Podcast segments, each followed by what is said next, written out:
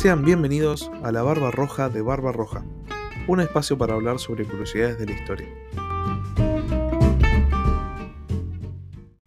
Sean bienvenidos una vez más a Ajedrez Mundial, la sección de política internacional del podcast La Barba Roja de Barba Roja. Como ya vengo haciendo los capítulos pasados, voy a empezar haciendo un resumen a grandes rasgos de lo que estuvo pasando esta semana antes de pasar a lo que va a ser el tema de hoy, el cual tiene actualidad y a la vez tiene historia, lo cual lo hace un tema interesantísimo y sobre todo, sobre todo condiciona mucho el futuro del mundo, lo cual lo hace todavía un tema más interesante. Pero empecemos por el principio, empecemos por la semana. Esta semana estuvo también marcada por el conflicto entre Rusia y Ucrania. Eh, Rusia asegura que su, entre comillas, operación militar especial, lo que significa en realidad, y todos lo sabemos, su invasión a Ucrania ha pasado a un nuevo, a un nuevo nivel, a un nuevo periodo. Supuestamente las fuerzas rusas afirman haber cumplido sus objetivos en la parte principal del territorio ucraniano y ahora se dedicarían a asegurar las zonas del Donbass. El Donbass, recordemos, es esta región del este de Ucrania en la cual están estas dos repúblicas separatistas, Donetsk y Lugansk, y sería el área principal que Rusia buscaría fortalecer. Ahora, pese a esto, en estos días, eh, es más, específicamente el mismo día que se anunció, eh, que Rusia anunció que iba a empezar a mover sus operaciones militares específicamente al Donbass, Rusia decidió bombardear Lviv, que como sabemos, Lviv, Leópolis, esta ciudad que tuvo tantos nombres y perteneció a tantos estados diferentes, eh, una ciudad muy rica culturalmente y muy importante del oeste de Ucrania, es la puerta de salida de los ucranianos que buscan refugiarse en el exterior. Entonces hay ya de por sí dos hechos que no se condicen con lo que Rusia está anunciando al mundo. Para empezar, esta cuestión de, bueno, sí vamos a trasladar nuestro centro de operaciones al este, a la región del Donbass, y ese mismo día bombardear Lviv, y para seguir, la premisa inicial de, de la invasión rusa era vamos a atacar solamente objetivos militares. Y Lviv es el, la puerta de salida de los ucranianos que buscan refugiarse en el exterior. En este momento no es una ciudad con objetivos militares importantes, solo es un lugar de resistencia ucraniana. Entonces, Rusia se contradice, pero esto no es algo que no haya estado pasando en las semanas anteriores. Rusia se ha ido contradiciendo y ha ido intentando vender una imagen específica al mundo para establecerse como la, la buena del conflicto, cosa que no le ha salido para nada bien. Esta semana también Lugansk anunció que planea hacer un referéndum para ver si se une o no se une a Rusia. Si tenemos que tomar como referencia el referéndum de Crimea del año 2014, entonces sabemos que nos, nos ya nos deberíamos preparar en realidad eh, para una victoria total de la opción unirse a Rusia y también nos podemos imaginar que mm, Rusia va salomónicamente a aceptar la decisión de los habitantes de Lugansk, porque cómo no iban a aceptar a la población rusa dentro de la Federación Rusa. Esto es algo que si recuerdan yo ya venía hablando hace unas semanas, no por porque me considero un vidente ni mucho menos, sino porque parecía la salida lógica de este conflicto. Pero uno se le esperaba para mucho más adelante. Eh, realmente hacerlo ahora implica para Rusia que nada, se confirma la ocupación. No hay, un, no hay una, un fin de invasión y después una supuesta elección libre. No, se hace sobre la marcha. Se hace cuando el ejército ruso todavía está bombardeando el oeste de Ucrania. Entonces, uno no puede darle legitimidad real a un referéndum en Lugansk. No es que tampoco la necesiten, de hecho el referéndum de Crimea no fue eh, legítimo para ninguna autoridad internacional y sin embargo le dieron para adelante y hoy en día Crimea es eh, de facto, digamos, si apeláramos al, al concepto realista eh, de las relaciones internacionales, un territorio de la Federación Rusa, más allá de que es un territorio de Ucrania. Saliendo un poquitito de, de Rusia-Ucrania, lo que estuvo pasando es que el foco del conflicto de estas dos grandes facciones globales se empezó a mover de a poco. Recordarán que en los capítulos pasados estuve hablando acerca de este inicio de una nueva guerra fría, lo que podría ser el inicio de una tercera guerra mundial si las cosas se, descarrían. Hay muchos conflictos en el mundo, eh, específicamente hay tres áreas de conflicto que las tres están relacionadas entre sí, más allá de que tengan una distancia entre cada una de las, eh, de las áreas que sea de miles y miles y miles de kilómetros. Por un lado, como ya sabemos, porque es lo que estamos hablando hasta, hasta ahora, está la invasión rusa a Ucrania, este conflicto en el este de Europa, por lo cual tenemos un foco de conflicto en el este de Europa, cercano a lo que eran las fronteras de la cortina de hierro en la época de la Guerra Fría.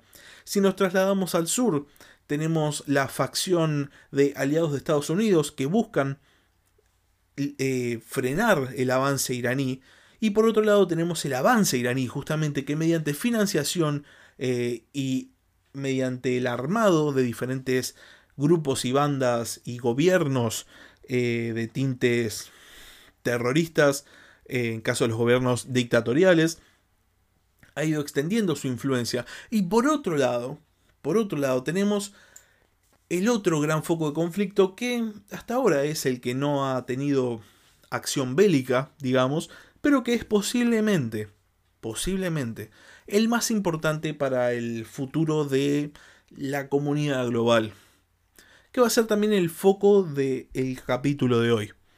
Porque la parte que pasa más desapercibida, porque es la parte más callada, es la parte del este de Asia. El este de Asia hace un tiempo estuvo en boca de todos, porque Kim Jong-un, el gobernante norcoreano, había decidido que era un buen momento de confrontar o de medir fuerzas más que medir fuerzas de medir voluntades con los Estados Unidos y sus aliados, y empezó a probar misiles con capacidad nuclear de cada vez mayor rango, cada vez mayor capacidad. Durante un tiempo eh, se pensó de hecho que Corea del Norte iba a ser el origen de la Tercera Guerra Mundial y de la guerra nuclear que iba a terminar devastando eh, el mundo. Pero no fue así, la lógica dicta que Corea del Norte solamente hace ruido para que nadie lo moleste, porque si ya pensamos que Rusia no tiene capacidad para enfrentarse ni a Estados Unidos ni a sus aliados, mucho menos puede hacerlo Corea del Norte. Y eventualmente este conflicto se fue acallando, se fue apagando de a poco. Corea del Norte llegó a ciertos acuerdos em, y dejó de estar en las noticias. Es como si nada hubiese pasado hasta esta semana. Esta semana, Corea del Norte anunció que iba a empezar a probar nuevos misiles balísticos intercontinentales con capacidad nuclear, cosa que fueron eh, noticias que fueron recibidas por Japón y por Corea del Sur, economías em, dependientes de los Estados Unidos y aliados incondicionales de Estados Unidos, con gran preocupación. En ese sentido podemos pensar que simplemente es otro evento más de Corea del Norte haciendo ruido en pos de que nadie lo moleste. Pero hubo otra noticia que mm, es la que más me llamó la atención y sin embargo es posiblemente la que menos se cubrió en los medios. Apenas fue un par de titulares, eh, sobre todo en el país que anunció la medida es que Japón, esta economía subsidiaria de los Estados Unidos, este país eh, aliado del bloque estadounidense, anunció que iba a empezar a financiar a los países de África del Este para que no caigan en lo que se llama la trampa de la deuda china. Ustedes se preguntarán, ¿qué es la trampa de la deuda china? ¿Y por qué es tan importante para mí que Japón haya decidido tomar esta medida. Que ¿Cómo influye a la geopolítica? Bueno, como ya sabemos, China es una economía en muy rápida expansión. Y esa rápida expansión le permite al gobierno, al gobierno chino llevar a cabo una política de, podríamos llamar, neoimperialismo, posiblemente esté definida eh, posiblemente haya sido estudiada, pero me parece que no es lo suficientemente, eh, no se le presta la suficiente atención. esta política de neocolonialismo, de neoimperialismo, implica un dominio indirecto. ¿Y cuál es el método de dominio indirecto? Obviamente se habrán dado cuenta que es la trampa de la deuda. China presta plata a países que saben que no le pueden pagar las cláusulas de los, eh, de los tratados por los cuales China da plata implican que en caso de que el país no pueda pagar, va a perder cierta cuestión de su propia soberanía. Esto suena casi a una teoría conspirativa, pero es muy, muy, muy real. Y les voy a citar eh, un ejemplo. En el año 2017, el país de Sri Lanka, este país que queda al sur de la India, tenía un vencimiento de deuda con China. Deuda que China ya sabía que Sri Lanka no iba a poder pagar. El gobierno de Sri Lanka tuvo que sentarse a negociar con el gobierno chino porque, claro, tenía un vencimiento, no podía pagar. Entonces China consiguió de Sri Lanka que le ceda un puerto al sur de la isla, un puerto que por cierto China se encarga de, de construir, el puerto de Ambatota, y el gobierno de Sri Lanka, a cambio, le cede la operación de este puerto a China por 99 años. Este puerto se transforma en un eslabón vital de la nueva ruta de la seda china. Este es solo un ejemplo, posiblemente el que hizo saltar primero las alarmas, pero no es ni de cerca el único. Al día de hoy hay más de 40 países en el mundo de ingreso medio o bajo que tienen deudas de gran porcentaje de su PBI con China. Hablamos de que una enorme parte de estos países tienen una deuda que representa el 10% de su PBI o más con China. Cuatro de estos países tienen deudas que superan el 20% de su PBI anual. Zambia, Laos, Kirguistán y Djibouti. Estos países hoy en día operan básicamente dentro de la esfera china. China eh, tiene agarrados estos países. Es un dominio indirecto. Y ustedes pensarán, bueno, ¿y esto cómo me influye a mí? ¿Por qué es tan importante y por qué debería aprenderme las alarmas? Bueno, recordarán que hace un poco más de un mes, Argentina anunció que había conseguido un financiamiento por parte de China. Un financiamiento que el gobierno argentino eh, llamó básicamente una victoria, lo celebró. En muchas partes, en muchos medios del país se celebró. Y paso a citarles un poco una parte del acuerdo. Esto es sacado literalmente de la página de la Cancillería Acuerdo con China. La Argentina obtiene financiamiento para obras de infraestructura estratégicas y se incorpora a la franja y la ruta de la seda. El financiamiento para obras de infraestructura estratégicas en la Argentina consta de dos tramos. Uno ya aprobado por 14 mil millones de dólares, acordado en la quinta reunión del Diálogo Estratégico para la Cooperación y Coordinación Económica, y un segundo paquete por 9.700 millones de dólares, que la Argentina presentará en el grupo ad hoc creado entre ambos países para trabajar en el plan de cooperación en el marco de la iniciativa de la franja y la ruta de la seda. Esto, repito, está sacado textual de la página de la Cancillería donde anunciaron el acuerdo. Las cifras son estas. Lo que no sabemos es la letra chica. No sabemos qué pasa en caso de que Argentina no pueda pagar lo que le debe a China. Sí tenemos el caso de Sri Lanka y sí tenemos el caso de muchos otros países que en este momento se encuentran básicamente dominados indirectamente por China. Por este motivo es importante, muy importante, la noticia de que Japón haya decidido empezar a sacar a países de la trampa de la deuda china. ¿Por qué? Porque la trampa de la deuda es el dominio chino, es la nueva manera de dominación. Sacar a países de la trampa de la deuda implica necesariamente sacarlos de la órbita china. Es por esto que esta semana se inaugura eh, casi oficialmente una nueva zona de conflicto en esta nueva Guerra Fría. Una nueva zona de carácter económico y posiblemente el carácter económico más allá de, de, de la tragedia humanitaria que implica la invasión rusa a Ucrania o de las tragedias humanitarias que implican las guerras en Medio Oriente, en Yemen, eh, en Siria, etc., posiblemente sea el área donde se defina realmente la hegemonía mundial, aunque sea donde se dispute. ¿Por qué? Porque al día de hoy China es el nexo de unión de este nuevo bloque del Este.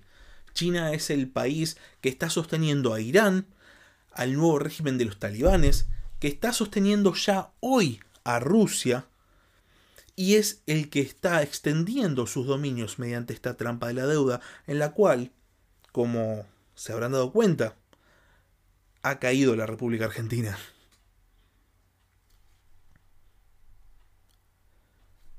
Al día de hoy, Wall Street Journal, eh, hoy 27 del 3, publicó un artículo en el cual eh, afirma que China está viendo cómo se desencadena la guerra entre Rusia y Ucrania. ¿Por qué? Porque hay una pieza fundamental, la, la, la fruta del deseo del imperialismo chino, que es la isla de Taiwán. La isla de Taiwán es el lugar de refugio de la facción que perdió la guerra civil china en la época más o menos de la Segunda Guerra Mundial. Desde ese momento, Taiwán, que se llama a sí misma la República China, opera como un país independiente y es un país enormemente desarrollado. Por otro lado, la China continental no considera a Taiwán como un país independiente y ha amenazado una y otra vez con tomar la isla. El Wall Street Journal considera que China está recibiendo un mensaje muy, muy negativo por parte de la OTAN. Porque la OTAN, al mostrarse reacia en, en participar en la, en la defensa de Ucrania, le está diciendo a China, mira, si yo no estoy participando en la defensa de un país que está literalmente en mi frontera, imagínate un país que está del otro lado de grandes océanos. Entonces, al día de hoy, China ve, por un lado, su soberanía económica disputada por una de las economías más importantes del mundo y economía subsidiaria de los Estados Unidos, y dos, ve cómo un Estado puede invadir efectivamente a otro sin que haya eh, represalias directas. Sí, obviamente está la trampa de las sanciones, eh, está toda la cuestión del aislamiento económico, pero vamos a ser realistas. China domina gran parte del mercado mundial hoy en día. Entonces, China podría posiblemente darse el lujo de decidir invadir la isla.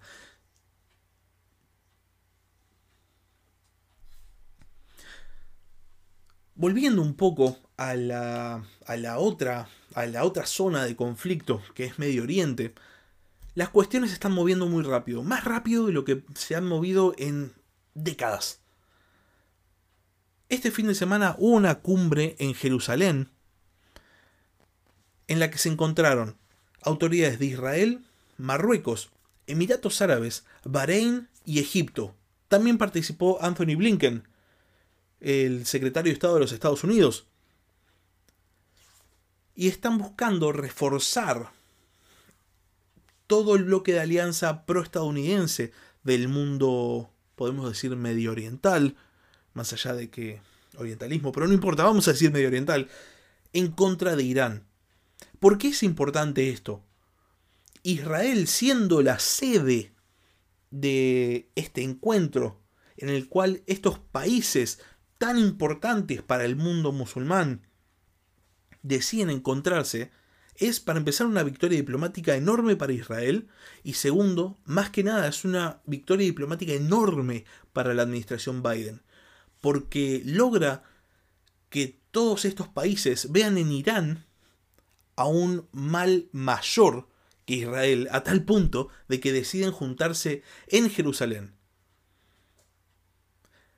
Entonces, vamos a repasar un poco esta nueva configuración del mundo, esta nueva configuración de conflictos que de vuelta parece que están tan alejados entre sí que no tienen nada que ver, pero en realidad están íntimamente relacionados. Ucrania, ya pasamos el primer mes de guerra. Zelensky no consiguió que la OTAN cierre el cielo ucraniano, pero de cara a la Unión Europea hay un sentimiento pro-OTAN que no había habido en décadas. Putin logró lo que ninguna administración estadounidense ni europea había logrado, que es reforzar el sentimiento de unidad de la OTAN. Estados Unidos logra una victoria diplomática enorme en el, no teatro, pero sí en el área de Medio Oriente. Y por otro lado tenemos el inicio de un conflicto de dominio económico en el este de Asia. Parece ser que está todo listo para un conflicto global, pero lo más probable es que todo siga en esta nueva guerra fría, porque realmente al margen hay muy poco interés detrás de detrás de una guerra global. La capacidad de destrucción mutua para empezar es real y para seguir China y Estados Unidos, los dos dependen mutuamente del otro para poder sostener sus propias economías. Entonces pensar en que ambos países eh, más allá de que están armando estos enormes bloques, irían a una confrontación directa, es prácticamente ridículo. Pero bueno, como ya dije en otros capítulos pasados, también era ridículo pensar que Rusia iba simplemente a invadir en pleno siglo XXI a su país vecino, y ya que estamos. Pero bueno, esta cuestión es bastante impredecible. Ahora, para terminar el capítulo, me gustaría volver un poco al tema de eh, la trampa de la deuda y sobre todo qué implica realmente para Argentina. Porque también esta semana pasó algo que refiere a nuestra, nuestra relación internacional, nuestra política internacional. Específicamente refiere a la Cancillería Argentina. Esta semana, el vicecanciller decidió mandar un cable, que básicamente sería un mensaje en el mundo de la diplomacia, a la embajadora argentina en Naciones Unidas para que Argentina vote a favor de Rusia en la próxima sesión que va a buscar condenar a Rusia por delitos eh, contra los derechos humanos en Ucrania. Esto iría en contra de la postura oficial que, como sabemos, eh, después de idas y vueltas y más a regañadientes, ha condenado el accionar ruso. ¿Qué pasa? Cuando la embajadora argentina en Naciones Unidas recibió este cable del vicecanciller, no del canciller, decidió preguntarle al canciller Cafiero qué estaba pasando, porque claro, esto iba en contra de las directivas del propio canciller Cafiero. Parece ser que el canciller Cafiero no tenía ni la más mínima idea de que había de que existía este cable, no había sido mandado por él y lo canceló inmediatamente. ¿Qué nos dice esta cuestión. El vicecanciller sabemos que responde a la facción más pro-China y pro-Rusia y pro-Irán que tiene el gobierno argentino, que es la facción de Cristina Fernández. Por otro lado, Cafiero sabemos que es un hombre de Alberto Fernández. También sabemos que hay, esto ya trasciende el análisis de política internacional, pero bueno, es imposible no mencionarlo, hay una disputa eh, de poder en el gobierno argentino entre el oficialismo de Alberto Fernández y el oficialismo de Cristina Fernández. Entonces, sabemos que la facción de Cristina Fernández busca profundizar la relación con China, con Rusia, con Irán. Recordemos que fue eh, la administración de Cristina Fernández, el gobierno de Cristina Fernández, el que encabezó el eh, infame memorándum con Irán,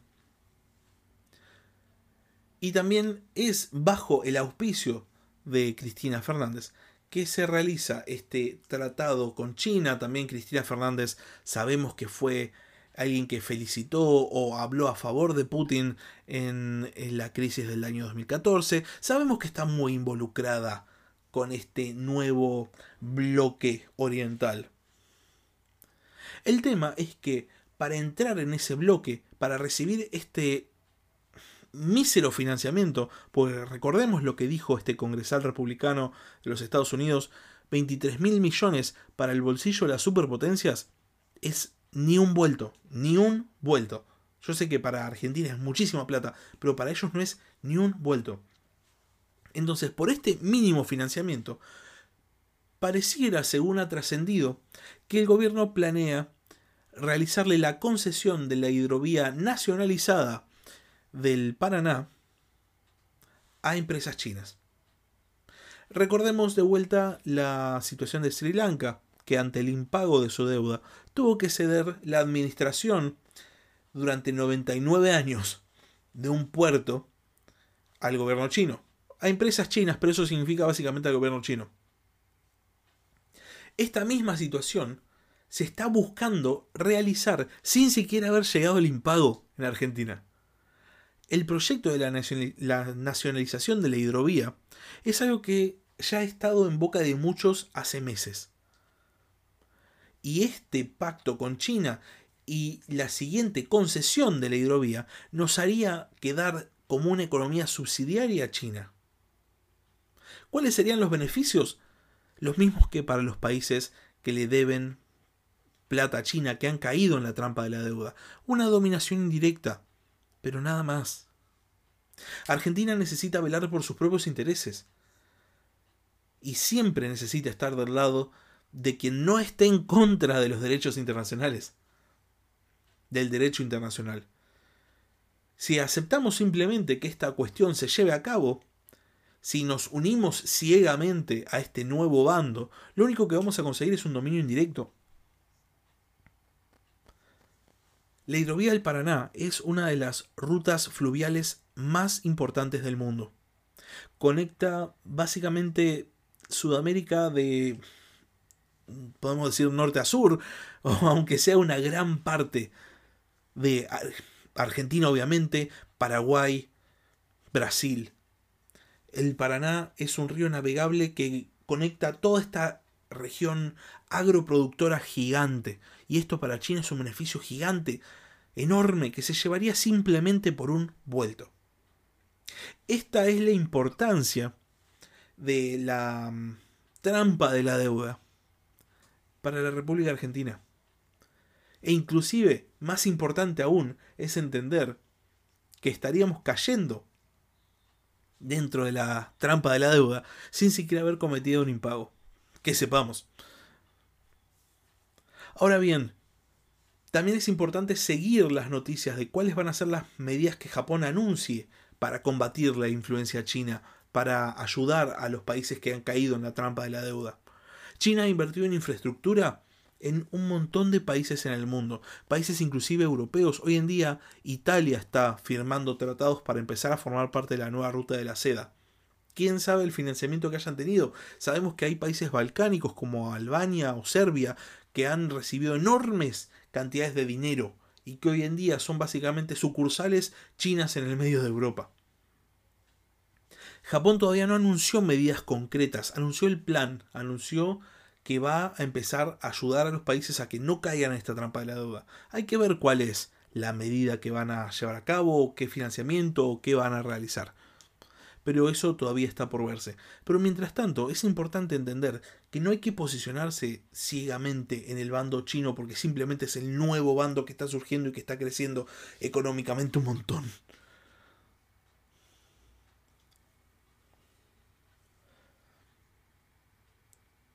Bueno, una vez más, les agradezco mucho por haber escuchado este capítulo y hasta la próxima.